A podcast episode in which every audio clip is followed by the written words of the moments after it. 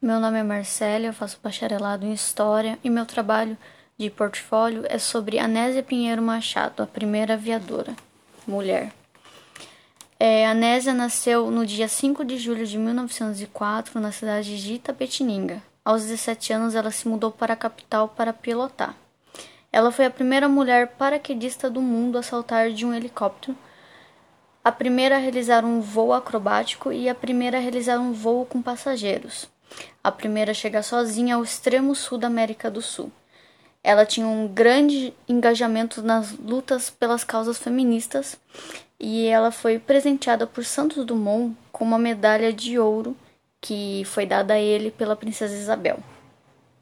Há uma estátua de Anésia em Itapetininga em homenagem a ela, mas eu creio que estimularia mais as pessoas se houvesse projetos em, centro, em centros culturais onde a sua história fosse contada ao público, para que as pessoas conheçam mais sobre ela.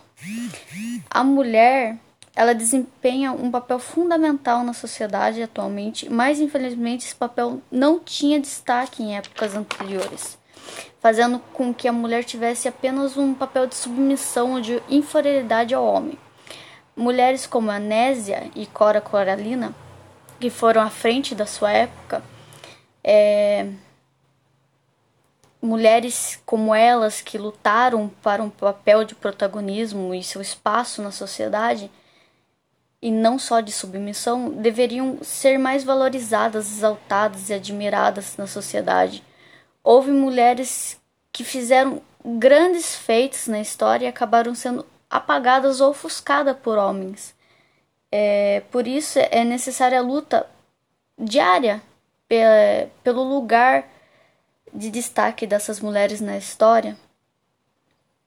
São mulheres com papel fundamental e precisam terem os seus lugares é, que elas merecem.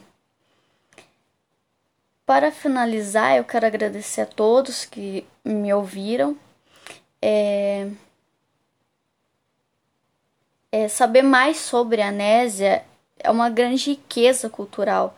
Saber que houve grandes mulheres como ela que lutaram pelo seu lugar e não só lutaram por elas, pelas outras mulheres que vieram depois delas e abriram portas para as mulheres é, para que elas pudessem entender que elas podem ser o que elas quiserem ser e que elas podem ser protagonistas das suas próprias histórias.